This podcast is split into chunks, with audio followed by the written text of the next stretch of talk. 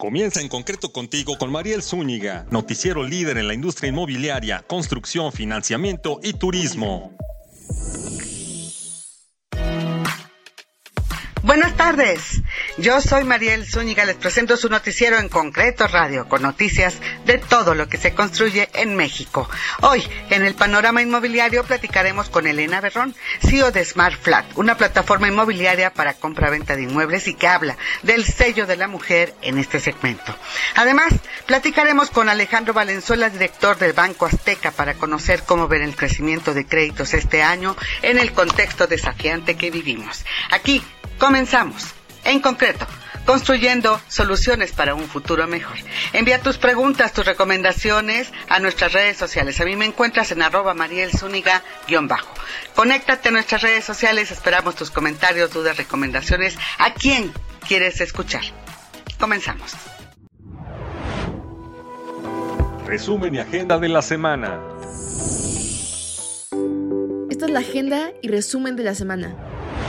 Noticias del turismo. COVID tambalea turismo de México. Pierde 1.3 billones de pesos en tres años. La pandemia por COVID-19 ocasionó que la actividad turística en el mundo se tuviera durante meses y en su punto más alto confinó los aviones a tierra, además de mantener cerrados los hoteles. En México, el golpe que propinó la crisis sanitaria fue de 1.38 millones de pesos, esto entre 2020 y el cierre del año pasado. Según cifras del Centro de Investigación y Competitividad Turística, Psicotour, de la Universidad de Anáhuac, el periodo con mayor caída en consumo turístico fue el primer año de la pandemia, con una disminución de 952 mil millones de pesos, mientras que durante el 2021 la caída en dicho indicador fue de 329 mil millones de pesos.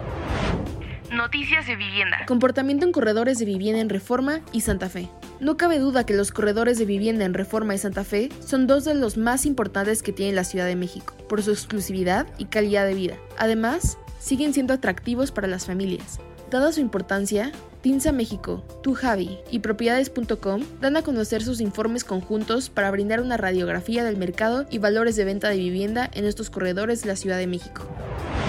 Noticias inmobiliarias. Cartel inmobiliario de la Benito Juárez suma otros seis pisos de irregularidades. La Fiscalía General de Justicia, FGJ de la Ciudad de México, informó que se localizaron dos edificios más que se construyeron por el cártel inmobiliario en la alcaldía Benito Juárez, en donde hubo contubernio entre autoridades de esa demarcación y empresas para beneficiarse con la construcción excedente de departamentos. Ulises Lara, vocero de la FGJ, explicó que se comprobó que ambos inmuebles están fuera de la norma. Se localizan en la calle Amores, en la colonia Casias, y el otro está en la calle Holbein, en la colonia Ciudad de los Deportes. Hasta aquí el resumen de la semana. Soy John Marilo y Zúñiga. Y continuamos con En Concreto Radio con Mariel Zúñiga. Panorama Inmobiliario. Y ahora aquí en la sección de Panorama Inmobiliario Nacional platicaremos con Elena Berroncillo de Smart Flat, una plataforma inmobiliaria que te ayuda y ayuda a los asesores inmobiliarios en la compra-venta de inmuebles y al final brinda ese servicio al público también, a todos los interesados, pero ella habla del sello que imprimen las mujeres en este segmento. Escuchemos. Este, bueno, pues les doy la bienvenida otra vez. Soy Mariel Zúñiga en este martes de No te cases, no te embarques, pero sobre todo que empezamos aquí con el especial de mujeres líderes, porque las mujeres nos apropiamos no del 8 de marzo, sino de todo marzo. Este es un mes eh, ¿no? Muy merecido para hablar de todas las destacadas, ¿no? Eh, mujeres inmobiliarias, asesoras, este, brokers, eh, financieras, evaluadoras, arquitectas, ingenieras, puedo hablar de muchas, muchas profesiones y solamente estoy hablando de las relacionadas con toda la industria de la vivienda y la industria inmobiliaria. Este, ya hay muchos, muchos eh, talentos y qué mejor empezar en concreto contigo, pues con una experta, ¿no? Que nos ha hecho favor de participar aquí eh, en varios eventos, como este es Elena Berrón, que es la CEO de Smart Flat, una plataforma muy interesante inmobiliaria que se ha ido posicionando mucho. Le voy a pedir una muy breve introducción a mi querida Elena, además de saludarla, para que nos diga ella qué es, qué hace, y entonces entremos a nuestro tema, ¿no? De justamente la influencia femenina en todo este sector de las PropTech, de las FinTech en lo digital. ¿Sí? Elena, por favor.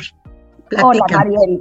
Sí, pues muchas gracias antes de nada por eh, invitarme, por tener en, cuenta en un día tan especial, ¿no? Como es, o en este mes tan especial como es el de las mujeres que les estábamos comentando antes que está todo lleno de eventos de mujeres, estamos ahora moviéndonos muchísimo y como comentabas, eh, nosotros fundé hace unos años una startup que se llama The Smart Flat y con el objetivo de impulsar y mejorar toda la industria inmobiliaria a través de tecnología. Eh, uno de nuestros objetivos principales, viendo que la industria eh, siempre ha estado muy descentralizada, es unir a los profesionales inmobiliarios de calidad, ofrecerles las herramientas digitales necesarias para impulsar su negocio, que no solamente trabajen entre ellos de la forma correcta, con una correcta aplicación de los datos, de transparencia, de ética, sino que además podamos ofrecer el mejor servicio a través de tecnología a aquellos clientes que buscan una propiedad. Por eso también pues me vas a escuchar hablar mucho de algoritmos inteligentes, de machear a la persona con la propiedad y así el asesor inmobiliario que se une por primera vez dentro de una herramienta digital puede recibir leads calificados con el perfil de la, de la persona para ofrecerle una, una experiencia mucho más personalizada. Y, y, sí, justo estamos hablando de, bueno, una mujer muy preparada.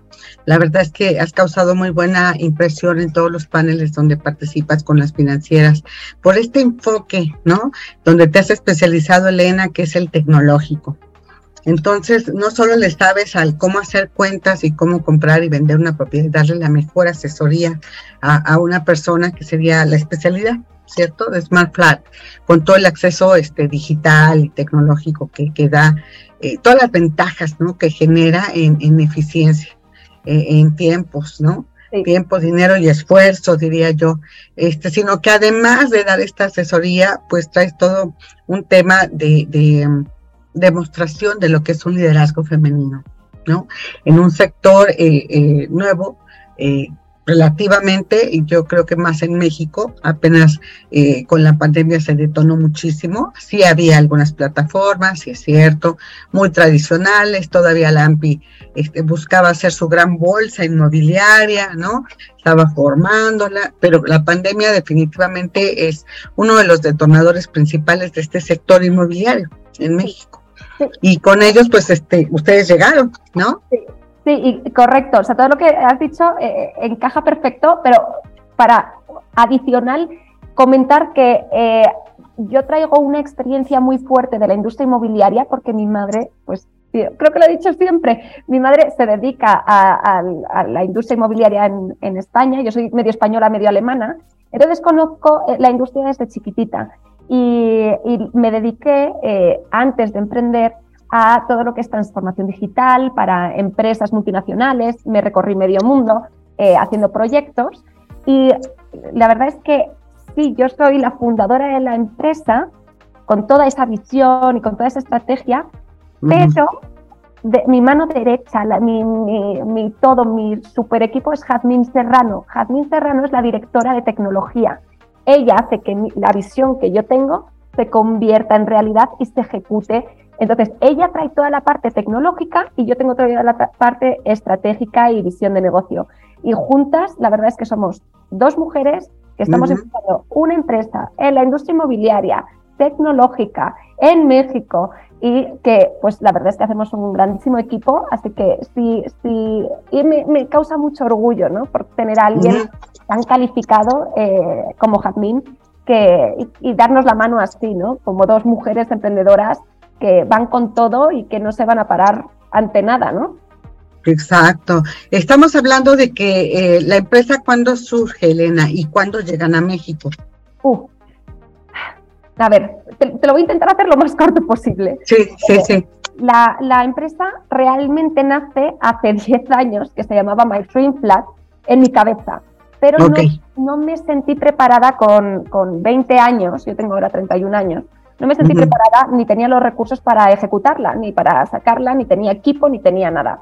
Entonces decidí, eh, y tampoco tenía el apoyo de mi familia, no tenía apoyo de nadie, básicamente. Entonces decidí trabajar en una empresa, eh, como una consultoría muy grande, y ya hubo un momento que siempre, cuando tienes ese gusanillo de querer emprender y de querer hacer algo más, eh, pues no se va, no se va tan fácil. Entonces agarré mis cosas, estaba yo trabajando en Alemania Lo dejé, me vine a México, que me parecía un mercado espectacular para emprender a nivel tecnológico y más de la industria inmobiliaria, con toda la población que hay, rotación, etcétera, etcétera. Y dije, vengo aquí, vine con 5.000 euros en el, en el banco, sin nada, conocía a cinco amigos, no tenía contacto de nadie en la industria inmobiliaria, de ningún fondo de capital riesgo, de nada. Entonces fue un trabajo muy duro de hacer análisis de, de mercado, etcétera, etcétera, y, luego pues llamé, no sé si a mil puertas, Mariel, mil, mil puertas de fondos, de, de business, de, de, inversores ángel, etcétera. Todo fueron noes. Entonces ahí es cuando tienes que, y yo estaba sola en ese momento sin equipo, sin productos, solamente con un PowerPoint. Y ahí es cuando más tienes que demostrar pues que tienes muy clara la visión. De ahí conocí a una empresa de desarrollo de software que eh, pues empezó a, o me apoyó en, el desarrollo tecnológico y es donde conocí a Jadmin. Jadmin mm. fue la primera que lanzó un código de SmartPlat. Ella se conoce la plataforma de A a Z, entonces hemos trabajado mano a mano eh, durante muchísimo tiempo. Íbamos a lanzar la empresa antes de la pandemia y ya teníamos eh, capital comprometido, etcétera, y resulta que se cayó por la pandemia. Entonces tuvimos que como volver a empezar y yo no sé cómo, cómo pasa, o sea, no te puedo explicar el cómo, solamente sé que le trabajamos Admin y yo mano a mano con nuestro equipo de tecnología detrás, ya habíamos conseguido levantar algo de capital, etcétera. Eh, empezamos a contactar a la gente de la industria, a los líderes de la industria inmobiliaria, a los presidentes de RIMAX, de Colwell, de KW, de Quality, y conseguimos lanzar una primera versión hace un, un año y medio aproximadamente. Y eh, empezó pues eh, a funcionar muy bien, o sea, eh, la verdad es que estamos encantadas y ya sabes que el año pasado, eh, sobre estas fechas, en marzo del año pasado, lanzamos junto con KW, Quality, Remax, Coldwell y Realty World y de SmartFlag el clúster de innovación y transformación inmobiliaria. ¿no? Entonces ahí hicimos un comité para impulsar todo lo que es la transformación digital de la forma correcta para los profesionales inmobiliarios. Por primera vez en la historia de la industria inmobiliaria se unen las marcas y dicen vamos a colaborar correctamente, vamos a fortalecernos unos a otros. Entonces, todos ellos están colaborando a día de hoy en nuestra plataforma. Tenemos alrededor de 8.500 asesores inmobiliarios en todo México y ahí estamos, Jadmin y yo, con el equipo de tecnología, que son los desde el inicio, eh, los que hemos empujado la empresa y seguimos aquí al pie del cañón para mejorar e impulsar todo y centralizar toda una industria. Interesante historia, ¿no? Pues hay que conocer a Jazmín. Ella es mexicana. Sí, de hecho, todo mi equipo de tecnología está en Durango. Ella representa al, equipo de tecnología, que son unos cracks todos. O sea, la verdad es que eh, a mí, yo no sé qué hice bien en mi vida anterior para que me presentasen a Jazmín y a todo este equipo. Les Maravilloso. les tengo, pues es que, pues al final trabajas con ellos tan mano a mano y te saben tus momentos buenos, malos y cómo mejorar. Y ahí está Jazmín y está, ha creado junto con el equipo una, una tecnología bárbara eh, que, hasta nos llaman de otras de grandes eh, inmobiliarias como KW o como RIMAX a nivel global para ver cómo eh, pueden impulsar el proyecto y cómo pueden sumarse, cómo pueden pues trabajar con nosotros, ¿no?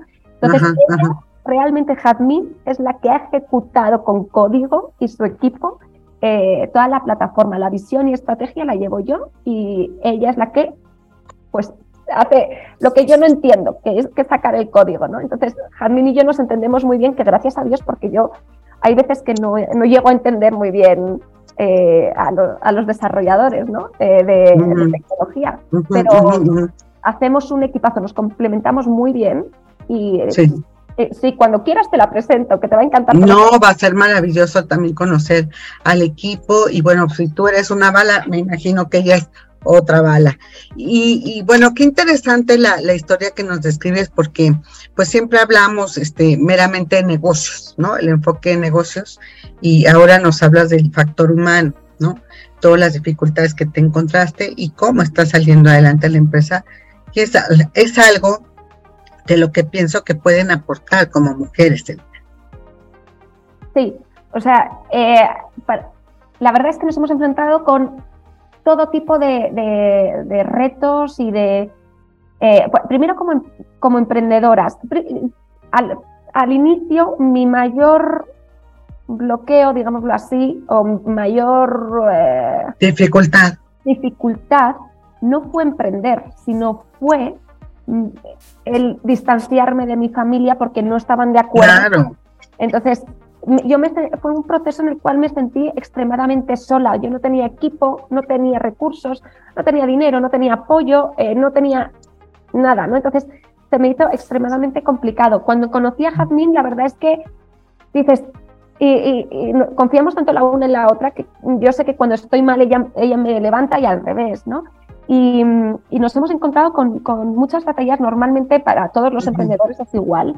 Eh, y sí, eh, eh, pues tal vez como mujeres hayamos visto en algunos puntos algún tema un poco más complicado, por ejemplo, que al principio, a primera vista, no te tienen tan en cuenta como si fueses un hombre, tanto con... Te, lo, te, hablo en general, porque hay gente de todo en todas partes. pues tanto fondos como gente de la industria, que dicen estas dos niñitas, pues a que vienen aquí, ¿no? Eh, y otra gente que, por ejemplo, nuestros clientes y nuestros inversores actuales o nuestros eh, aliados, nuestros, eh, las personas con las que trabajamos a día de hoy. Y yo creo que la industria inmobiliaria en general, que nos estamos llevando, o sea, nos llevamos muy bien, mm, les sentimos casi como parte de la familia, ¿no? a todos esos asesores que utilizan nuestra tecnología. los, con los que trabajamos hoy sabemos que nos valoran por nuestro trabajo, que nos valoran porque estamos generando pues realmente un valor agregado a, su día a día, a, sus, a la industria inmobiliaria. Y, la verdad es que eso, pues nosotros, yo lo valoro mucho y siempre me vas a escuchar hablar de mi gente porque cuando empiezas tú sola y tienes todo en contra y todo el mundo te dice no vales tú, no vale tu idea, no tal, no te voy a dar ni un peso, no te voy a dar dinero porque, ¿sabes? Todo eso tienes que estar por encima.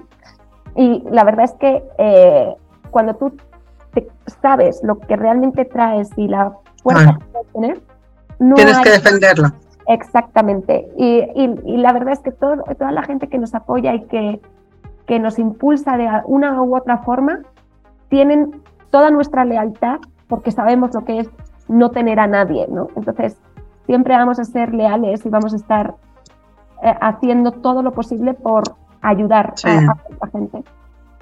Sí, pues mira, yo sin haber salido del país, eh, tengo una historia similar después de tener un, periódico que me respaldaba y sales sola, pues sí, este, pero es más difícil con ustedes cuando salen incluso de su país y dejan este, a su familia y no es solo su familia, sino son tantos apoyos hasta la comida, ¿no? Todo cambia, todo cambia, pero estás hablando de que entonces el primer proyecto como tal salió la pandemia. Y, llevan este tiempo, llevan este tiempo y, dices que ya 8.500, ¿verdad? Asesores están con ustedes. Ajá. Y, subiendo, hemos crecido muchísimo estos últimos meses, estamos felices, y, pero sí, fue muy complicado porque justo antes de la pandemia se nos cayó, no, teníamos la tecnología casi al 100% para lanzarlo, pero se, al final pues los inversores eh, dijeron, ay, no sé qué va a pasar. Eh, luego el equipo eh, pues tuvo que parar, eh, es decir, estuvo muy complicado. Yo tuve que volver a España cuando, cuando abrieron los vuelos, tuve que volver a España porque mi padre se puso un poquito mal por el COVID. Entonces tuve que volver para allá y, fue un momento de decir, un momento clave de decir, no sé si voy a volver a hacerlo, pero te digo que cuando tienes algo dentro, esa, esa, no sé explicarlo, dices, vas y vas, porque sí, sí, sí, estás convencida. Estás convencida. Y, bueno, ahora este, también son muchos los, los usuarios que se benefician de los servicios.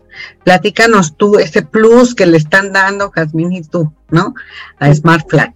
Pues mira, eh, como sabes, los profesionales inmobiliarios siempre han estado eh, completamente descentralizados o trabajando como mm, con herramientas donde cada uno hacía un poco lo que quería sin ningún tipo de, ética por parte de muchas de las herramientas o de ellos mismos, ¿no? de malas prácticas de la industria. ¿no? Entonces, ¿qué, ¿cuál es nuestra misión en el, hacia el profesional inmobiliario? Generar esa tecnología, que es la que codifica Jadmin con su equipo detrás, em, generamos la tecnología para que los asesores puedan acceder sean de la marca que sean. Aquí no tenemos, no trabajamos ni con súper destacados, ni porque me pagues más, ni te vas a posicionar más arriba, no. Aquí va todo en base a la calidad de tu trabajo como profesional inmobiliario, porque destacamos la calidad. Entonces, ¿qué estamos asegurando? Primero verificamos a todos los profesionales que entran en la plataforma.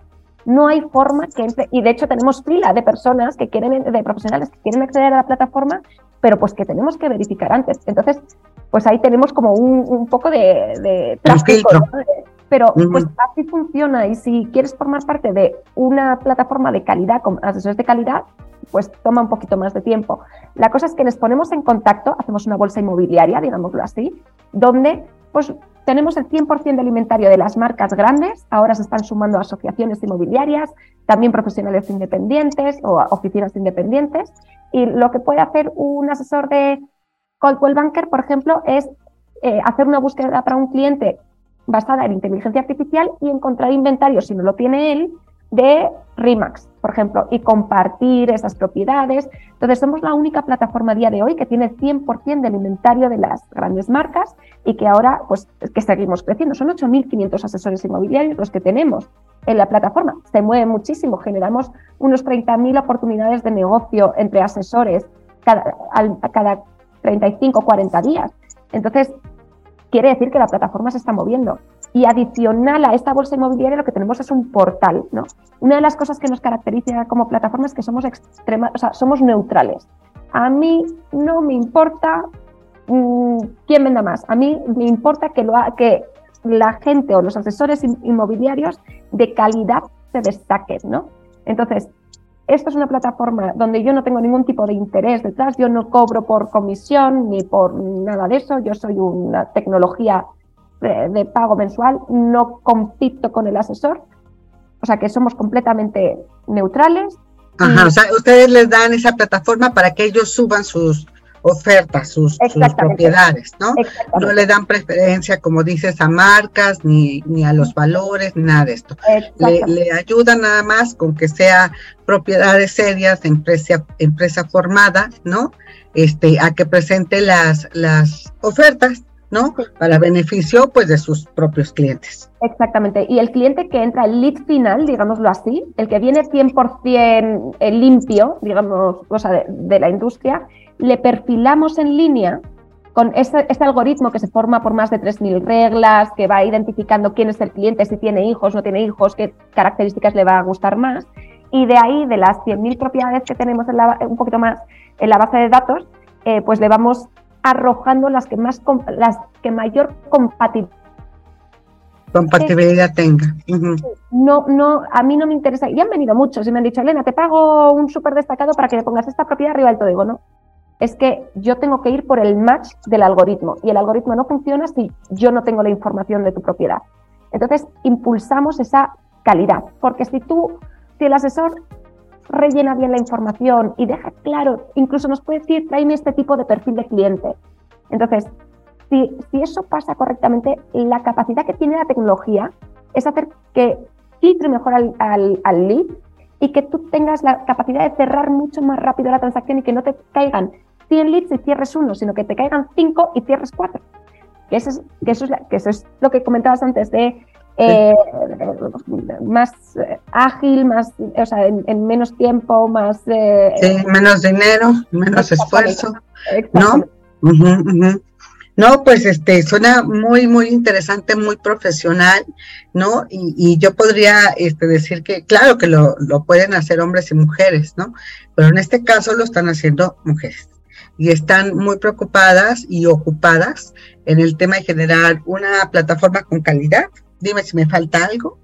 Este, una selección imparcial de los mejores eh, desarrolladores inmobiliarios, asesores inmobiliarios, marcas, este, por supuesto, para darle con este algoritmo pues, a los mejores clientes, ¿no?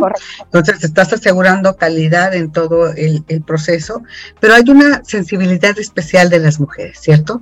Ajá, sí, y fíjate que yo siento que, eh, pues sí, a ver, no me gusta generalizar ni, nada de eso. A mí, a mí me importa trabajar con personas, sean hombres, mujeres, lo que quiero es que generen valor, lo que quiero es que sean buenas personas, lo que quiero es que impulsen la, empresa, que tengamos una visión correcta. En este caso somos Jazmín y yo. Y, yo como mujer sí me siento, que siento que tengo una parte como muy emocional o muy, que esto, pues para muchos emprendedores, eh, no, no me suelen recomendar que no sea así, pero pues que te digo, soy así. Y es que me vinculo mucho con la empresa. Para mí mi empresa es, es mi bebé.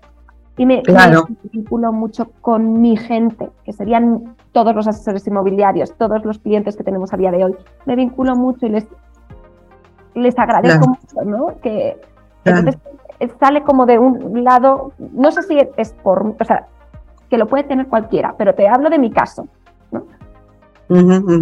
Sí, yo creo que sí, eh, bueno, pues por tendencia somos más eh, demostrativas, ¿no? De nuestros estados este, emocionales, de nuestros estados de humor y también de este mm, esta característica que, distingue que somos muy perseverantes y muy emotivas, ¿no? Eh, eso sí, si lo tienen, no quise que los hombres no lo sean, este, simplemente que pues en este caso y en México, y me imagino que en muchos otros países con sangre latina, pues son un poco más controlados en cuanto a los negocios, ¿no? Eh, ¿Verdad? Entonces, este, aquí sí se pone eh, sangre, corazón y vida, ¿no? En, en, en, tu empresa, en tu negocio, en tu proyecto, y eso se nota y hace una diferencia. Yo, yo quiero despedirme de ti, pero antes preguntarte, ¿Cómo, crees que mujeres como tú y como Yasmín pueden seguir aportando, contribuyendo a la industria? Obviamente, como lo dijiste, trabajamos con personas. Entonces, obviamente para beneficio de, esas personas que quieren encontrar pues su mejor hogar, ¿no? Que aquí en México pues valoran mucho el tener no su casa y sus cuatro paredes o sus dos pisos, sino su hogar. ¿Cómo pueden ustedes contribuir a lograr esa, ese bienestar, el que consigan ese mejor hogar, este, esa, esa felicidad también, ¿no? Sí, es que aquí hay, hay dos temas que siempre hablamos, que por un lado va la tecnología y por otro lado va la calidad humana, ¿no? Nosotras, eh, Jadmin y yo, nos, nos enfocamos mucho en eh, pues esa calidad humana, que nosotros, aunque seamos tecnología, eh, queremos, o, es que nos sale así, y, creo que cuando te enfocas y priorizas también el bienestar y generar valor para la gente, luego el éxito mm, está asegurado. O eso es lo que quiero pensar, ¿no? A nosotros por ahora nos está funcionando entender muy bien al asesor inmobiliario quiénes están detrás, quiénes son nuestros clientes, qué necesitan, pero también qué necesita ese cliente que busca una, una propiedad. Nosotros como tecnología necesitamos del asesor inmobiliario, por eso decimos que somos una tecnología que es aliada del profesional inmobiliario. Como dices, el, eh, la persona que busca un, hogar, busca un hogar, un hogar donde va a vivir todos los días, es donde va a estar su familia, donde, va a estar, donde tiene que sentirse eh, arropado, cobijado, ¿no? Es, uno de los, no, es lo mismo que un trayecto de Uber, es a lo que voy, ¿no? Es algo muy importante y ahí entran sentimientos y emociones mucho más. Por eso la industria ha tardado tanto o tardado más en transformarse. Y ahí es clave, si se quiere transformar una industria, tener por un lado la tecnología correcta que tenga en cuenta a este, eh, en medida de lo posible, a este consumidor y a este asesor y darle la mano al asesor inmobiliario que al final es, lo quieran o no, a día de hoy la gente quiere visitar la propiedad y quiere ir acompañado de una persona que le transmite esa calidez, que le transmite esa, esa, calidad, ¿no? ese profesionalismo. Por eso personas y tecnologías siempre tienen que ir juntas. ¿No? Eh, y así es como funciona a día de hoy la industria. Y, yo creo que cuando vendes un producto como un hogar, tienes que ser mucho más sensible a la hora de entender a tu cliente y mucho más emocional. Exactamente. Sí, sí, yo creo que sí, esa es la diferencia. Si te acuerdas ya a grosso modo con el, con el tema de, de los bancos. Eh, los bancos como se han hecho muy digitalizados y todo este asunto, ¿no? Este, han perdido un poco el contacto, mucho el contacto con sus clientes, ¿no? Entonces, eh, se habla de esto eh, y yo creo que esta es una de las partes perdidas, Elena, que, que no estén este, ya en contacto con, con las personas. Entonces, sí, muchas generaciones son más digitales, sobre todo las, las nuevas, ¿no? Millennials, no se diga centennials, pero hay quienes todavía quieren y necesitan eh, tener una consulta y ese trato personal. Entonces aquí en México los bancos han tenido diferentes tendencias, pero ahorita reconocen que tienen que regresar a esa calidad de servicio que la da el trato, el trato, ¿no? A sus clientes, que es lo que tú estás diciendo. Exactamente, no, está reñida, no está reñida la tecnología y la tecnología la puedes humanizar mucho, la puedes, eh, puedes ayudar a que, yo intento que nuestra tecnología sea lo, más amigable posible para nuestro cliente, que se sienta bonito ya nuestra herramienta buscando una propiedad, pero que adicional luego, que por el tipo de producto que es, y, hay mucha gente que, si tú vas a vivir en la propiedad, te voy a decir, prácticamente todo el mundo quiere ir a, quiere ir a verla, porque va a vivir ahí. Es una casa pues que no, que la quieres para invertir, tal vez no tengas tanta necesidad, pero la verdad es que aquí, a día de hoy, la gente quiere ir a ver la propiedad. Y ahí es donde tienes que tener a ese asesor que sabe tratar bonito al cliente, que sabe cómo funciona el ciclo de vida del cliente, que no solamente se queda en eh, cierro el contrato y me olvido de ti. No, eso es una de las cosas que queremos impulsar también desde City, desde el clúster, eh, y es que que el asesor vea que un cliente, aunque cierre, Sí, puede que no compre otra propiedad hasta dentro de 30 años o nunca más en la vida, pero si tú le tratas bonito a este, te va a traer más clientes. Entonces, el ciclo de vida del cliente hay que entenderlo muy bien y hay que tener esa parte humana que en este caso lo llevan los asesores inmobiliarios mucho más cercano. Y, bueno, pues eh, sí, me parece fundamental y más con un producto tan importante como lo es un hogar. Y eso es lo que están aportando tu equipo, Jasmine y tú, ¿no? Es el sello de las mujeres para que vean cómo están el tema de las plataformas este, inmobiliarias cuando hay detrás mujeres, que además de, tener talento y conocimiento, pues traen toda esta historia como tú nos describiste, Elena, ¿no? No fue fácil este, enfocarse a lo que y desarrollar lo que, lo que tú este, querías, tu gran proyecto. No fue fácil dejar tu país, este, emprender de la nada y hacer equipo y convencer a todos aquellos que, bueno, pues sí prevalece, ¿no? El tema de, de mejor le hago caso a un hombre, ¿no? Este, aunque me pregunte la mujer, le contesto al hombre, ¿no? Eso lo seguimos viendo aquí, pero pues acá tienen que tratar con ustedes y mujeres talentosas y sensibles también a sus necesidades del asesor y las necesidades finalmente finalmente del comprador, el que va a querer ese departamento o esa mansión, ¿no? Este, ese terreno o, lo que lo, lo, que vaya a comprar. Eso es importante en todo el ciclo y eso hace la gran diferencia, ¿no? María, creo que una, cosa más, y ya no, ya, ya no te me enrollo más, que hablo mucho, ya lo sabes. Eh, creo que la gente siempre, o en general, en general, eh, la gente, yo siento que piensa que cuando tú tienes ese lado humano, se va a ver afectado tu negocio. Yo creo que es al revés. Yo creo que ese lado humano de, cariño hacia la gente, de, hacer, querer hacer algo bien y generar valor y espejo de corazón, creo que eso te da unas garras y unos colmillos mucho más porque tienes mucho más que, que o sientes mucho más, ¿no? Para mí, The Smart no solamente es un negocio, que sí, que yo no, no, no eh, obviamente yo tengo que generar un negocio que genere mucho valor y que genere dinero, por supuesto que sí, pero yo detrás tengo una fuerza porque sé que tengo que hacer algo bueno por la gente y que lo voy a empujar. Y Jazmín igual, y lo vamos a empujar y no nos van a tirar y nos va, y, da igual quién se ponga adelante, siempre nos vamos a levantar una vez más. Me decía el otro día mi madre que como escuche esto me va a matar. Dice, ¿cuántas veces te tienes que dar con la cabeza contra la pared y que te tire para que ya dejes de emprender? Y yo le dije, olvídate, siempre me voy a levantar una vez más, siempre. Entonces, me puedes poner las paredes que quieras, que me voy a volver a levantar y hasta que la tumbe. No, así vamos, Jazmín y yo. Sí, y no, no veo posibilidad de que te caigas este, no por el proyecto, quizá por las condiciones del contexto, de, cómo esté la economía, de cómo están los créditos, de lo que estamos viviendo, por ejemplo, Elena, que es un tiempo difícil. A mí me, encantaría estar hablando de que, ah, que boom en el mercado y este, todos los clientes buscan y todos levantan la mano y encuentran mucha oferta y los créditos están muy accesibles y todo se da para que este, el, el déficit se reduzca, la gente encuentre su casa, su hogar. No lo estamos viendo porque estamos viviendo, pues, colaterales del COVID y, otras situaciones, ¿no? Que ya sabemos. Entonces el contexto lo dificulta, ¿no? Este, pero a pesar de eso, ¿no?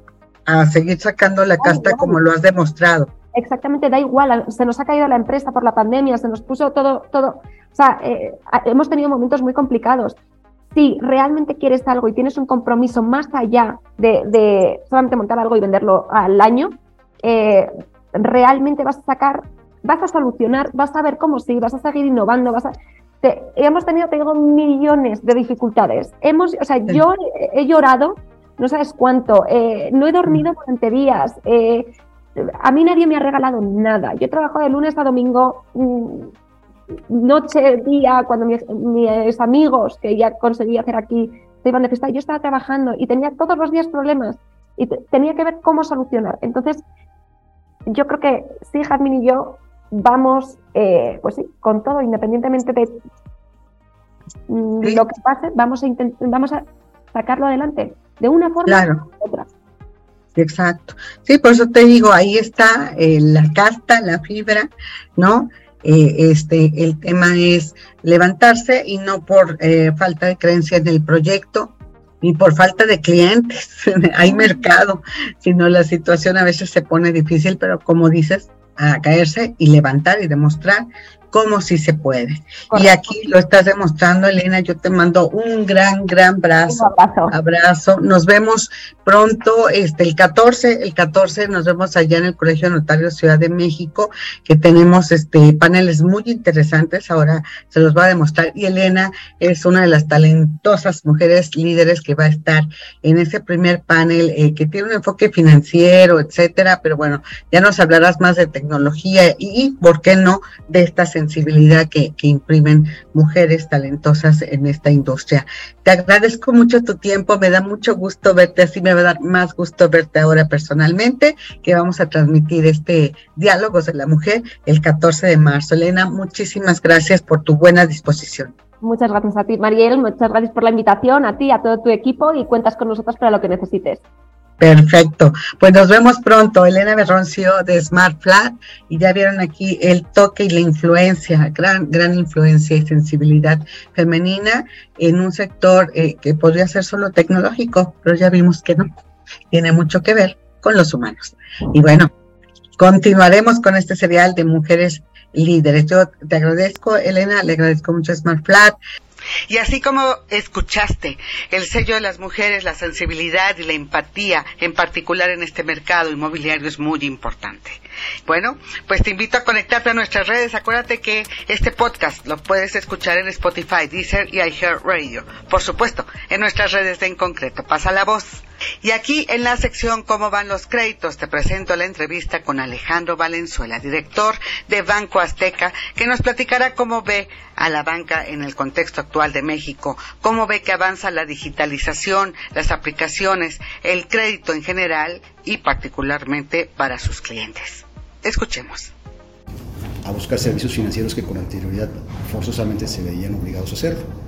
Hoy en día muchos de ellos, al haber aprendido a usar la aplicación, hacen sus operaciones bancarias desde su casa, desde su oficina o donde estén en la calle, siempre y cuando tengan conectividad. Y con ello se evitan, por ejemplo, el tener que desplazarse a una sucursal o tener que hacer las filas, etc. Y sabemos que a muchos de ellos les mejoró su calidad de vida. O sea, esas dos horas que les libera la sucursal pues, han sido detonantes de pasarlo con mi familia o estar en algún a gusto o simplemente quedarme haciendo nada pero no tener que ir a la sucursal, que siempre era latoso. Y eso a su vez eh, nos ha permitido también el ir eh, capacitando a, muchos de ellos en entender mejor el sector financiero, porque la app es muy sencilla, es muy, muy fácilmente utilizable y muy intuitiva en muchos de los temas y conforme le, van, le han, ido tomando con confianza, pues la están utilizando mucho más. Yo la verdad, eh, si me hubieran dicho hace cinco años que íbamos a tener 20 millones de usuarios, no lo hubiera caído nunca. Y ya hoy en día pues, es una realidad. Pues por eso lo considero exitoso. Que hay que hacer mucho más en el tiempo, seguramente. Tenemos que progresar en otros temas. Hay nuevas tecnologías que están llegando. Esto del chat GPT es una cosa bárbara. Ya la inteligencia artificial pudiendo explayarse como un ser humano prácticamente en su capacidad de, pues, de pensar con ese un algoritmo. O sea, ¿quién iba a decir que un algoritmo podía pensar como prácticamente un humano? Pues ya estamos ahí, ¿no? Aquellos que son fanáticos de la película Odisea 2000, este es el equivalente a HAL. ¿Verdad? Nada más que todavía no habla, pero no tarda. Pero no tarda. Ok, pero si le ponemos números, ¿qué porcentaje sería de sus usuarios? Pues si tenemos 30 millones hoy en día de ah, cuentavientes, pues dos terceras partes. Claro. ¿No le ha presentado problema el nicho que ataca? Porque es un nicho muy especial. Sí, en un principio, pero por eso se previó la capacitación y la educación financiera. Cuando desarrollamos la app de manera muy inteligente, Pedro Padilla pidió que tuviéramos en cada una de las sucursales donde operamos cuatro o cinco jóvenes técnicos, o sea, digitalmente conocedores, para que cuando todos nuestros clientes hacían filas, se acercaran con ellos y les propusieran el app. Y una forma de abordarlos era, señor, mucho gusto, ¿para qué viene usted? No, pues fíjese que vengo a una consulta de saldos, o fíjese que vengo a retirar un efectivo, vengo a hacer un depósito, o vengo a pagar algún tema. Entonces explicaba, digo, ¿no le gustaría ver una alternativa que le facilite mucho más la vida y no tenga usted que esperar esta cola, o lo pueda hacer de manera mucho más ágil? Y muchos, sí, sí, con mucho gusto. Entonces, mire, baje la aplicación ahorita y vamos a hacer la operación que usted quiere hacer sin tener que ir al cajero. Y se quedaban Oiga, pero es que quiero retirar dinero. Perfecto. Va a ponerse aquí y vamos a pasar al ATM que está acá. Y el ATM le va a, le va a permitir sacar su dinero. Entonces empezaron a aprender, empezaron a entender el tema. Y poco a poco, con la confianza, obviamente la credibilidad y mucha dedicación, porque muchos de ellos eran apáticos a la tecnología, sobre todo la gente más grande. Eh, siempre platico una anécdota que ya es un poco como disco rayado, pero pues, es la realidad también muchas veces de la falta de conocimiento y muchas veces el, propio analfabetismo. Una señora grande en el Estado de México eh, se le explicó durante dos horas que se le podía mandar el dinero y podía recibir, etc. Y de repente el muchacho también les dábamos un poco de efectivo digital para que pudieran cargar en, las cuentas de los eh, clientes para que vieran ellos que se les podía acreditar un recurso 10 pesos, 15 pesos, 20 pesos y vieran que ese dinero era real. Entonces el muchacho le manda 10 eh, pesos digitales a la señora y le dice, señora, ya su teléfono, ya tiene usted en su cuenta 10 pesos. Y la señora pues, decía, no, lo entiendo, no lo entiendo. Entonces de repente agarra el teléfono y le hace así, para ver si salían las monedas. Ah. Y bueno, pues, es un poco la realidad de, lo, de, todo, de todos los Méxicos que existen. Exacto. Pero me parece que todos estos jóvenes talentosos, que en la realidad no tenemos, no tenemos más que palabras de agradecimiento a la labor que hicieron por nosotros, con mucha paciencia, con mucha capacitación, fueron uno por uno comenzando a hacer esto. ¿Y qué sucede? Se hace como efecto dominó. Ellos mismos fueron aprendiendo, les enseñaron a sus familiares, o les enseñaron a sus amigos, y, y esto se detonó en algo que hoy en día es increíble, pero que si no lo hubiéramos comenzado explicando con mucha dedicatoria, con mucha pedagogía lo que implicaba esto, seguramente no estaríamos aquí. Entonces, el esfuerzo de enseñar, el esfuerzo de capacitar y el esfuerzo de ir generando confianza se tradujeron hoy en día pues, lo que yo pienso que es la mejor o la, pues, la, segunda mejor porque competimos con Bilbao Vizcaya ya, ya no me toca a mí evaluar le toca a los clientes decirnos este cómo las ven pero creo que 20 millones ya de, mexicanas y mexicanos por lo menos nos, dan su aval en la, aplicación. y en este sentido, su experiencia sobre este tema, ¿cuál sería? Su mensaje sobre este tema. Pues que el, mundo se está digitalizando, que el COVID de hecho fue un acelerador, este intruso que nos cambió nuestras vidas a todos, que a muchos les costó la vida también lamentablemente. Eh, la tecnología nos permitió estar en contacto cuando normalmente en otra época de nuestra historia nos hubiera aislado completamente y nos hubiera regresado a las cavernas literalmente. Entonces esta tecnología aceleró eh, la digitalización del, del, mundo, la pudimos utilizar para hacer Zooms, para mantenernos en contacto y para mantener el sistema de pagos y el sistema financiero activo. la realidad es que bueno que la tuvimos, nos hizo menos compleja la, la, crisis y la pandemia del COVID. Y llegó para quedarse, porque son, tecnologías que van a permitir facilitar la vida, pero yo lo que me gusta recordarle a los jóvenes, que es importante, sobre todo nosotros que ya hemos tenido una cierta experiencia en nuestras vidas, es el tema del contacto humano. El contacto humano es irreemplazable.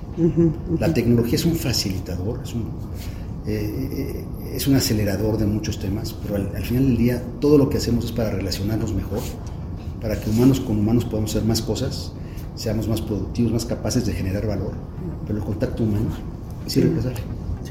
Sí. sí, tanto que hubo un cambio en las políticas de los bancos, primero cuando empezaba la, la tecnología, la SAP y todo esto, bueno, se pensaba que se sustituía ya el servicio totalmente y no. Está, hay generaciones ¿no? que sí requieren de ese contacto especial y entonces esto es parte del servicio que les Y hay temas sofisticados que requieren un contacto humano. O sea, si a mí me ponen de repente una imagen de un robot que yo sé que es un robot, que por bien que se exprese, por bien que reaccione, es un robot. Al final de cuentas no hay un humano de por medio. Y lo que vamos a querer todos es bueno, pues un relacionamiento y alguien que en un momento dado, en una parte hasta digamos de, sentimiento, digo, pues yo en sus zapatos haría esto. Un algoritmo nunca lo podrá hacer. Así y cuando hay buenas intenciones y al contrario un desarrollo de confianza, el contacto humano me parece fundamental. Y en este sentido, estimado Alejandro, los neobancos. Los neobancos, eh, yo diría que es una maravilla que trajo la tecnología porque además fueron entendiendo muchos de los vacíos, muchas de las fricciones, muchas de las torpezas, por qué no decirlo de otra manera, que los propios bancos habíamos dejado que se quedaran ahí y ante falta justamente de tener la iniciativa o la capacidad de ver las necesidades del cliente en ópticas distintas, se abrió un espacio muy amplio donde llegaron ellos a resolver el tema.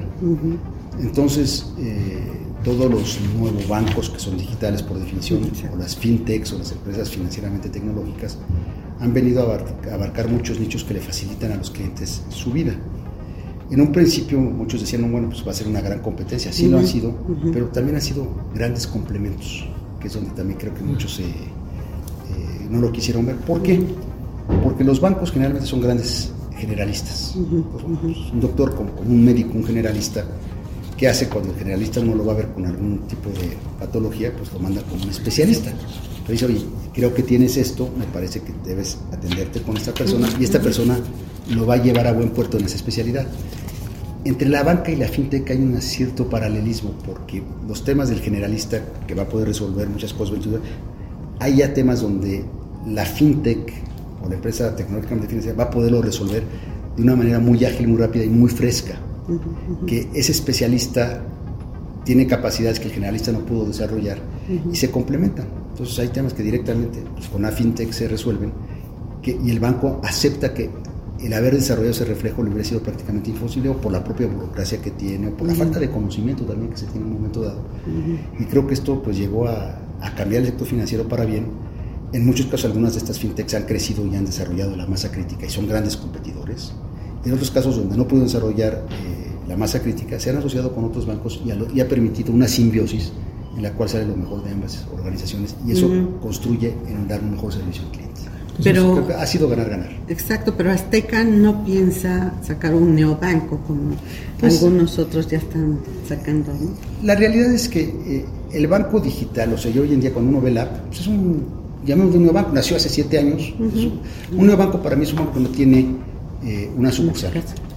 Nació sin sucursales, pero se complementa con una red que es sucursal, porque pues, a final de cuentas nosotros aprovechamos que tenemos una red de sucursales, de hecho la más extensa en México, ya tenemos un nuevo banco que se puede trabajar conjuntamente, entonces yo lo que les digo es que tenemos el mejor de dos mundos, porque la gente puede trabajar de, de manera totalmente digital con su aplicación, o si requiere de alguna forma trabajar o acercarse a una sucursal, ahí está la sucursal, y ellos eligen. Eh, muchos decidieron tener el neobank también por una cuestión de costos. demasiado caro tener la infraestructura digital, este, física. Se van por la parte digital. Si hoy en día nosotros vemos que nuestro modelo puede arropar las dos, por lo menos en el futuro previsible que estamos viendo y nuestros clientes lo aprecian y lo demandan, pues nos vamos a quedar con las dos ofertas. Pero la aplicación es un nuevo banco, simplemente se complementa con una red. Ya física, ¿no? De sucursales. y, y, abordabas el tema de las fintech, ¿no? Hay este bancos que están no solo aliándose, ¿no? Utilizando al especialista, sino comprando. Y hay fintech que están en operaciones de comprar bancos. Claro, claro, claro, claro. O sea, ciertamente están buscando todos apalancarse porque lo que sí no, no va a cambiar para todos es que esto es una industria de escala. Si no se genera la escala, lo más probable es que uno se quede en el camino porque los costos de inversión tecnológicos, los costos fijos de operación en una escala pequeña son muy altos. Entonces tienen que promediar con mucho más clientes porque de hecho una de las maravillas de la era digital es que el tener más clientes va costando proporcionalmente menos. El costo incremental de un cliente más prácticamente cero. Entonces, entre más clientes van teniendo, el costo fijo que tuvieron que invertir se va amortizando. Y cuando no logran la escala y tienen que cargar con ese costo fijo, pues no necesariamente son competitivos. Entonces, por eso nos vamos complementando. Entonces, yo lo que he visto es, sí son grandes competidores, pero en muchos casos nos hemos asociado en muchos temas que nos resolvemos mutuamente las necesidades. El, tema es encontrar el entendimiento. Y particularmente en este nuevo entorno, me parece que va a ser todavía más relevante el entenderse. ¿Por qué? Muchas de estas fintechs se desarrollaron cuando el costo del dinero era cercano a cero. Ahorita pues el CET está a 11 y qué tal que va sigue para arriba. Porque ya por ejemplo la Reserva Federal en Estados Unidos está diciendo que las tasas de interés, por lo menos por las lecturas de los mercados, pueden llegar hasta 6%. O sea, toda, hace un año todo el mundo pensaba que la Fed no iba a pasar por arriba del 4,5 y, y ahorita ya hay un buen número de individuos que están pensando que están en 6. Bueno, si va a estar en 6 en Estados Unidos, pues en México va a estar por lo menos cercano al 12, ¿verdad? Simplemente por diferencial de tasas y con los problemas inflacionarios que se están viviendo. Entonces, hoy en día, regresando a las fintechs, no es lo mismo que alguien me financiara al 3 o 4%, que ahorita por lo menos al 15%, porque 12, 11 les cuesta al gobierno. El spread que tienen los demás pues son 3, 400 puntos bases o 3, puntos, 3 o, o 4 puntos porcentuales que ya hacen el dinero muy oneroso. Entonces también ahí el entorno nos cambió y tendremos ahí que buscar las oportunidades que se den a todos, pero ya no está la liquidez que abundó durante casi 12 años, del 2008 al 2020. La cantidad de dinero que fluyó por todos lados fue una cosa inaudita. Y muchos de ellos que se fueron con esa inercia pensando que el dinero iba a estar siempre ahí, de repente van a tocar puertas y ya les dicen, oye, no, pues fíjate que esa liquidez ya no la tengo, o si quieres parte de este dinero te va a costar tanto. Y ya necesariamente sus modelos de rentabilidad no dan. Porque en muchos casos, y ustedes también lo deben tener muy claro, muchas de estas empresas se desarrollaron con una noción de que iban a ser rentables en 10 años. Sí, claro. ¿no? Y pues de repente si no es rentable en 3 o 4 años, mejor no te presto la lana porque pues, hay quienes sí me regresan ese dinero a 3 o 4 años. Ya encontraron también competencia por esos recursos en lapsos de periodo donde pueden rentabilizar sus, inversiones. Entonces, ese inversionista que estaba paciente con una visión de 10 años, pues hoy en día ya no está tan presente porque el dinero cuesta mucho más. Perdón, en ese sentido, entonces, los riesgos, si estoy entendiendo bien, los riesgos para los digitales serían, uno, fondeo. Sí. Dos, la parte de regulación. Es para todos. Y tercero, la competencia de escala. Sí, no, o sea, tienen que generar escala. Para poder ser competitivos, todos, todos, todos tenemos que generar escala. Esos son los tres riesgos. Y si tomamos esto y hacemos una analogía, espero que no suceda, con los .com, podremos estar viendo ya algún crack o alguna quiebra de empresas digitales, no bancos, o sea, digitales. A ver, digamos, la, historia tiene paralelismos, pero eh, no necesariamente son exactos. En el, en el tema del dot-com fue un tema especulativo. O sea, se inflaron los valores de esas empresas de manera absolutamente irracional. Fluyó mucho los recursos y de repente tuvo un colapso. Aquí sí se le metió mucho dinero, pero también ya había un ajuste importante. Si uno ve las valuaciones bursátiles, particularmente del, último año, año y medio, pues muchas empresas han perdido una parte enorme de su valor como consecuencia del ajuste que se ha dado. Ha sido un ajuste más ordenado que lo que pasó en el dot-com, pero eh, las valuaciones de algunas empresas que valían miles de millones de dólares, pues ahora valen cientos de millones de dólares. Siguen valiendo mucho, pero no están en esos niveles con anterioridad y ya no es exactamente la misma escala que tenían, pero tienen capacidad de salir adelante. En el caso de las dot-com, se hundieron. O sea, de repente se dieron cuenta que sus modelos de negocio no iban a ser sostenibles. No, las fintechs llegaron para quedarse, van a tener, como todos, un periodo más difícil de fondeo, pero los modelos que sean viables van a volar. Porque además no sabemos lo que pueda pasar con la tecnología, ¿no? Este advenimiento de el chat GPT, por ejemplo, que hace tan solo cuatro o cinco meses ni siquiera lo teníamos en el radar, y ahorita estamos viendo lo que es capaz de hacer. ayer nos hice una presentación y la verdad pues, se me cayeron los lentes, haciéndole preguntas abiertas, con respuestas muy bien eh, documentadas o más estructuradas, para darle sentido a esas preguntas, pues es una capacidad, porque agarra toda la información que le pueda llegar por todos lados, a la velocidad de la luz la está ensamblando y llega con algo que es coherente, pues ahora sí que en, las épocas este, antiguas dirían esto es del diablo. ¿De verdad? Qué cosa. Oye, y en materia de sustentabilidad, eh, Alejandro, bueno, se está trabajando mucho, yo lo comparo con empresas eh, fabricantes y proveedoras, ¿no? Ellos están viendo, por ejemplo, desde el proceso de distribución, aparte de la fabricación, cómo ser sustentables, ¿no? Eh, mandan camiones más cargados de, materia prima, ¿no?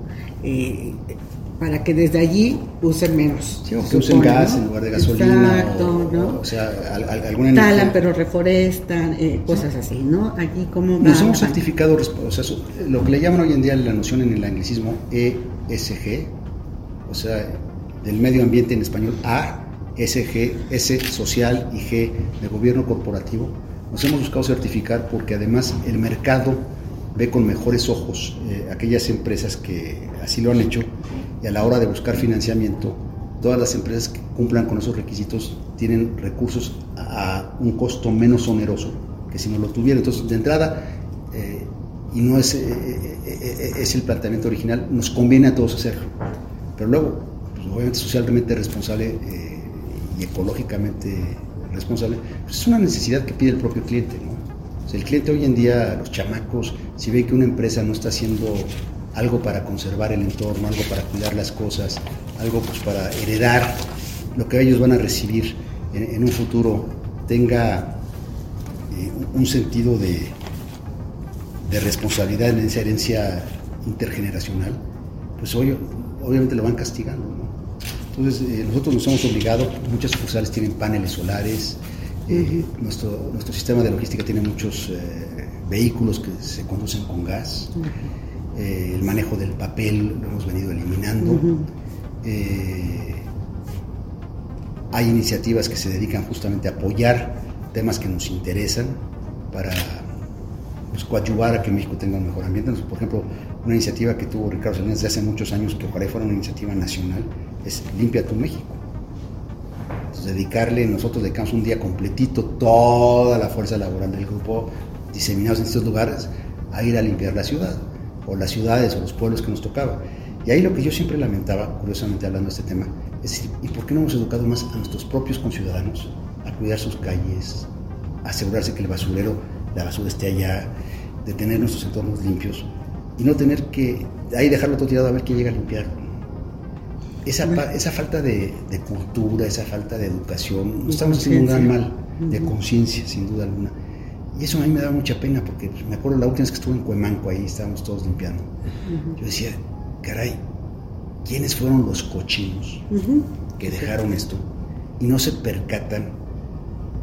Un poco el paralelismo, y perdón por el, el símil, Ahí me molesta mucho encontrar un baño sucio. Entonces, cuando uno va a un baño, lo primero que uno quisiera es que ese baño esté limpio. Y si uno lo encuentra limpio, la obligación mínima de decencia y educación ética es dejarlo igual uno lo encontró. Entonces, si vamos teniendo esa civilidad unos a los otros, pues vamos a tener un, siempre vamos a tener un baño limpio. Vamos a asegurarnos de que simplemente un acto responsable.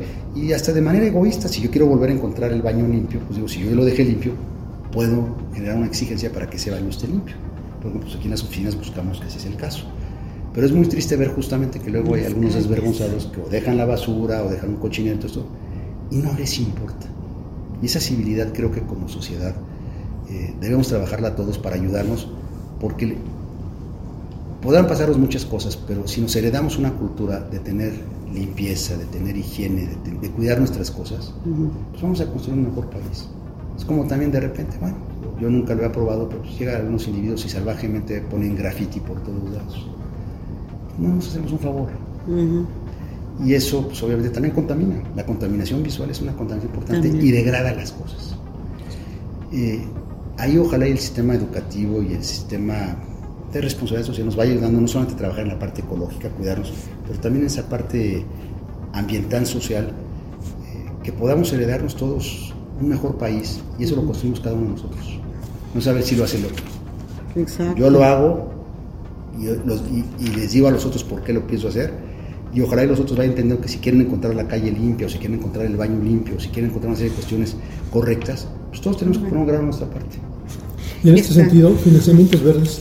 Sí, pues este, también muy importantes. Por ejemplo, en Grupo Salinas tenemos eh, el Grupo Dragón, que se dedica justamente a la geotermia y a la generación eólica de electricidad.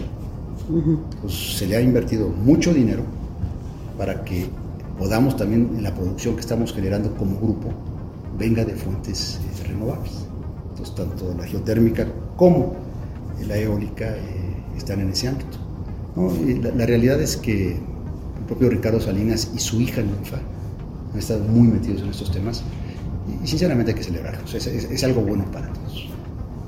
¿No tienen ahí prohibición, limitaciones en generar su energía? Bueno, no, pues, eh, digo, seguramente hay temas regulatorios que yo mismo desconozco, pero nosotros mismos decimos, si estamos consumiendo, por un lado, energía eléctrica, buena parte de esa energía eléctrica la podemos abastecer de insumos que son renovables. Entonces no estamos yendo al carbono, no estamos yendo a este, cuestiones que tengan que ver con el diésel o con eh, las gasolinas. Estamos usando una fuente que es natural. Entonces, de eólica, por ejemplo, es algo que pues, ojalá pudiéramos verla mucho más en el país. Es algo que es bueno. Si hay zonas, digo, cuando uno va, por ejemplo, a, Oaxaca, a la Ventosa, es impresionante lo que se ha podido desarrollar eso y creo que todavía hay más capacidad para ello. Bueno, pues es una buena energía. Eh, como todo tiene sus vaivenes, pero al final del día si eso nos permite ir abasteciendo nuestras necesidades con ella, pues estamos siendo socialmente responsables. Sí, te lo pregunto porque ahora que estamos hablando del famoso nearshoring, ¿no?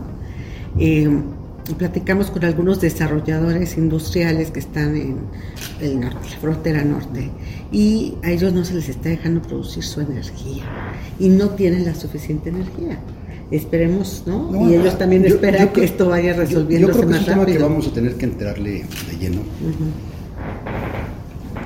Yo he escuchado empresas europeas, por ejemplo, que tienen que cumplir cuotas de ESG, que están obligadas, están comprometidas hacer una serie de iniciativas que los, los obliga a llevar su huella de carbono, como le denominan, a cero en X años.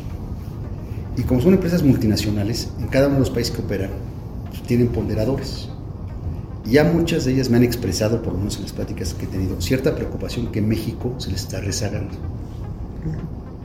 y que su huella de carbono para eliminar el, carbono va avanzando en otras geografías y en México no. Me parece que en el tema del nearshoring, como el, el tema de la inversión extranjera directa, si no vamos haciendo lo propio para poder albergarlas en las limitaciones y las directivas que traen ellos, pues van a buscar otros países. Por supuesto. Digo, este, nadie come fuego, ¿verdad? Yo creo que México tiene que buscar dentro de nuestras propias eh, vicisitudes y nuestras realidades el ir acomodando esto, porque al final de cuentas, digo, hay que celebrar. El caso de Tesla me pareció, pues digamos, algo muy significativo para México, una empresa hoy en día tecnológicamente a la vanguardia, que en un, en un, principio el propio presidente tenía preocupación por el tema del abasto del agua, eh, y como este, pues habrá otros temas que tendremos que ir resolviendo. Entonces, bueno, pues, en el tema del abasto del agua seguramente hubo un compromiso con la propia Tesla para asegurarse que un recurso que además es muy escaso eh, en la zona del norte del país y particularmente en Nuevo León y particularmente en la zona entre Monterrey, y Saltillo, donde va a estar esta planta, bueno, pues se tendrá que generar la infraestructura para poder abastecer de agua y reciclar el agua en su momento dado. Y con eso se resuelve el, problema. Pero también pues, se va a requerir más infraestructura, más capital humano capacitado para poder resolver esto, atacar los problemas de inseguridad que se puedan tener, eh, una visión de continuidad, porque una, una, empresa de estas no puede estar sujeta a los vaivenes sexenales. Vienen a invertir por 30, 40 años y tienen que tener seguridades porque están metiendo una cantidad muy importante de recursos. Y si todo esto lo hacemos bien, a conciencia, con una visión de largo plazo, pues vamos a generar un círculo virtuoso de más inversión, más. empleo, generación de, riqueza, mejores salarios, y con ello entramos en un círculo virtuoso donde vamos atacando muchos de los problemas que México tiene que resolver, y uno de ellos pues, sigue siendo la pobreza extrema, ¿verdad? Así es. Oye, y bueno, hablando de, de las mujeres, ¿no? Y el empoderamiento que tienen, ya nos apropiamos de todo el mes. Ya son, ya son jefas, aquí Gaby ya es jefa, es jefa.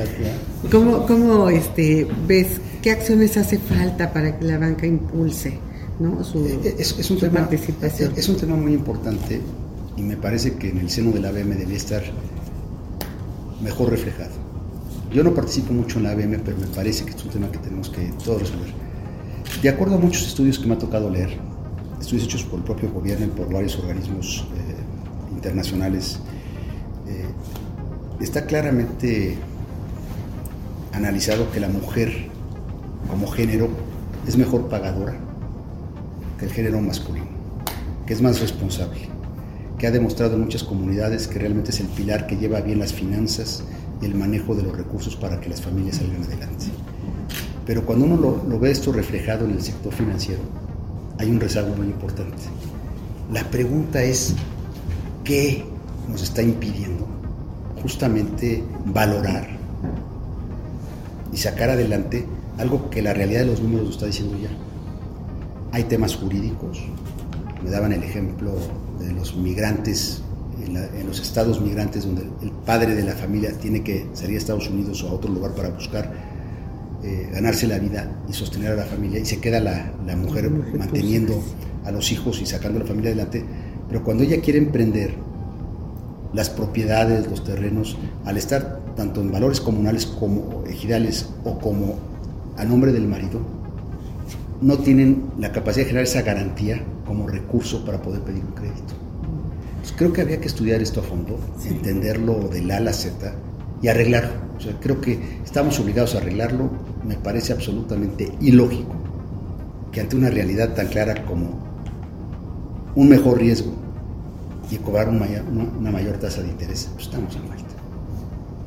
Eh, yo aquí sí este, me atrevería a hacer una invitación a todos como banqueros pues, a tratar de resolver este tema de una vez por todas. Creo que es un gran pendiente y ya no hay excusa.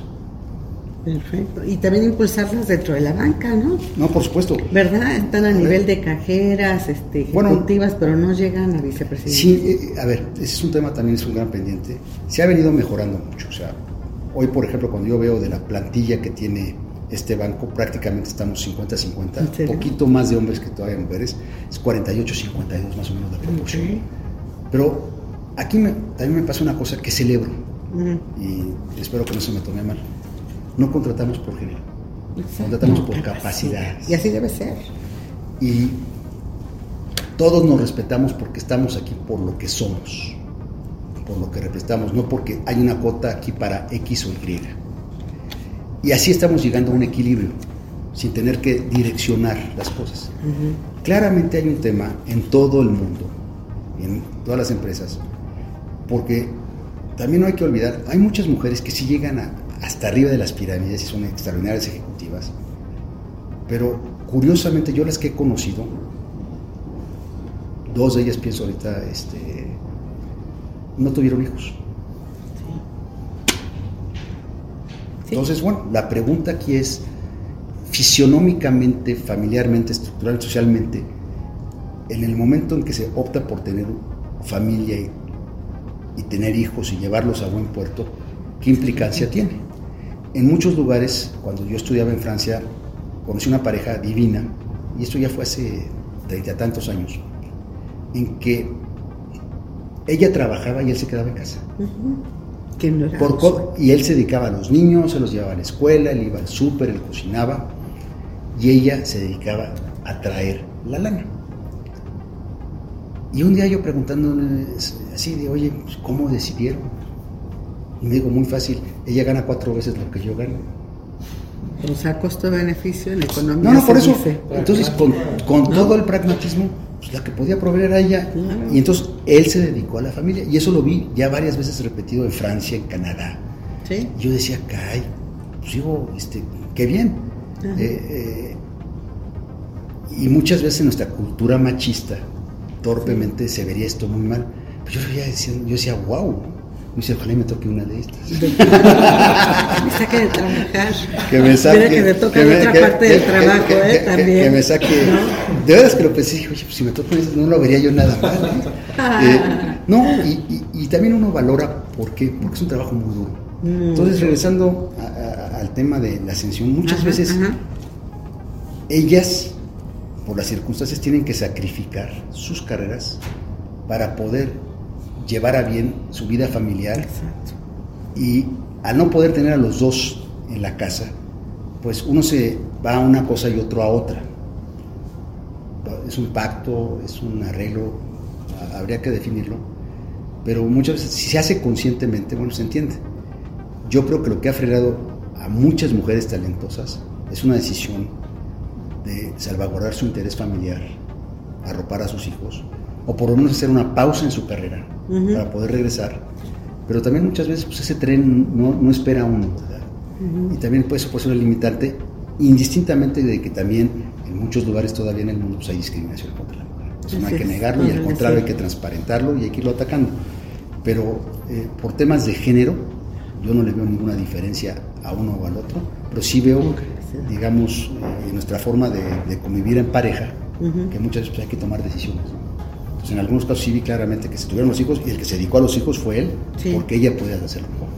Y en otros muchos casos son ellas las que se quedan a sacar las familias adelante. Ujú. Y luego también aquí eh, tenemos el problema de que al contrario son unos baquetones y este tenemos el peor de los mundos. No, No es, que, es, que, es que sí lo hay. ni picha, ni Eh, cacha, Es ni que sí lo hay. Tri- Tristemente sí lo hay. Eh, pero Sí, sí lo entre más se ponga esto a la luz pública, más lo vayamos debatiendo, discutiendo y vay- vayamos viendo el problema para encontrar la solución, o sea, de la parte que estamos observando el problema, en lugar de dejarlo como retórica o un discurso político, es identificarlo y ver rutas de solución, irlas trabajando. O sea, yo creo que ahí está el problema, no tenemos que estarlo debatiendo más. Ahora, ¿cuáles van a ser las rutas de solución? Y vamos a evaluar si estamos acertando las soluciones o no. Creo que ya estamos ahí. Eh, yo lamento que sigamos teniendo discusiones de género, porque la realidad, este, lo que debemos abocarnos es al talento. Y en el talento no hay diferencia que yo haya podido percibir. De hecho, al contrario, o sea, yo muchas veces he conocido mujeres más talentosas que nosotros mismos. Eh, el tema es a- a- a llegar a los acuerdos correctos y sí, donde se vea un tema discriminatorio, atacarlo frontalmente. Claro. Impulsar la, la capacidad, ¿no? Alejandro Valenzuela, muchas No, gracias. Siempre un gusto platicar que- contigo. Ya escuchamos, la banca está muy optimista en la colocación de créditos, en el no contagio de lo que está pasando en Estados Unidos y sobre todo en, la elaboración de productos que le lleguen a la gente a través de aplicaciones directamente, como todos tenemos en el celular casi toda la vida. Tenemos también nuestras aplicaciones de banco. Así los bancos están conscientes de cómo eficientar y mejorar su servicio y dar los créditos a la medida. Sigamos con este eh, serial especial para la próxima semana. Y bueno, pues aquí en las conclusiones solamente te comento que el optimismo de los directores de los bancos en México por seguir prestando y apostando a que ya baje la inflación y con ello también las tasas de interés, por supuesto, lo que nos beneficiaría a todos porque se reduce el costo del dinero. Esto solamente ayuda a los inversionistas, a los que les sobra para que puedan invertir y ganar, pero no para los que necesitamos un crédito y pedir prestado. Así que esperemos que todo baje de precio, que vaya mejorando el tema de la inflación, se reduzca y por supuesto ya no suban las tasas de interés y que ya no esté tan caro todo. Bueno, recuerda enviar tus dudas a las redes sociales. A mí me encuentras en arroba bajo y bueno, pues te esperamos la próxima semana aquí en concreto radio eh, eh, miércoles mediodía. Manda tus recomendaciones a quién quieres escuchar qué tema quieres que te ayudemos a resolver. Este podcast sale en Spotify Deezer y también en iHeartRadio. Por supuesto en nuestras redes de en concreto. A nombre de todo el equipo que realiza este programa nos despedimos deseándote una gran gran semana. En concreto contigo. En concreto radio próximo miércoles 13 horas soy Mariel Zúñiga, en concreto, construyendo soluciones para un futuro mejor.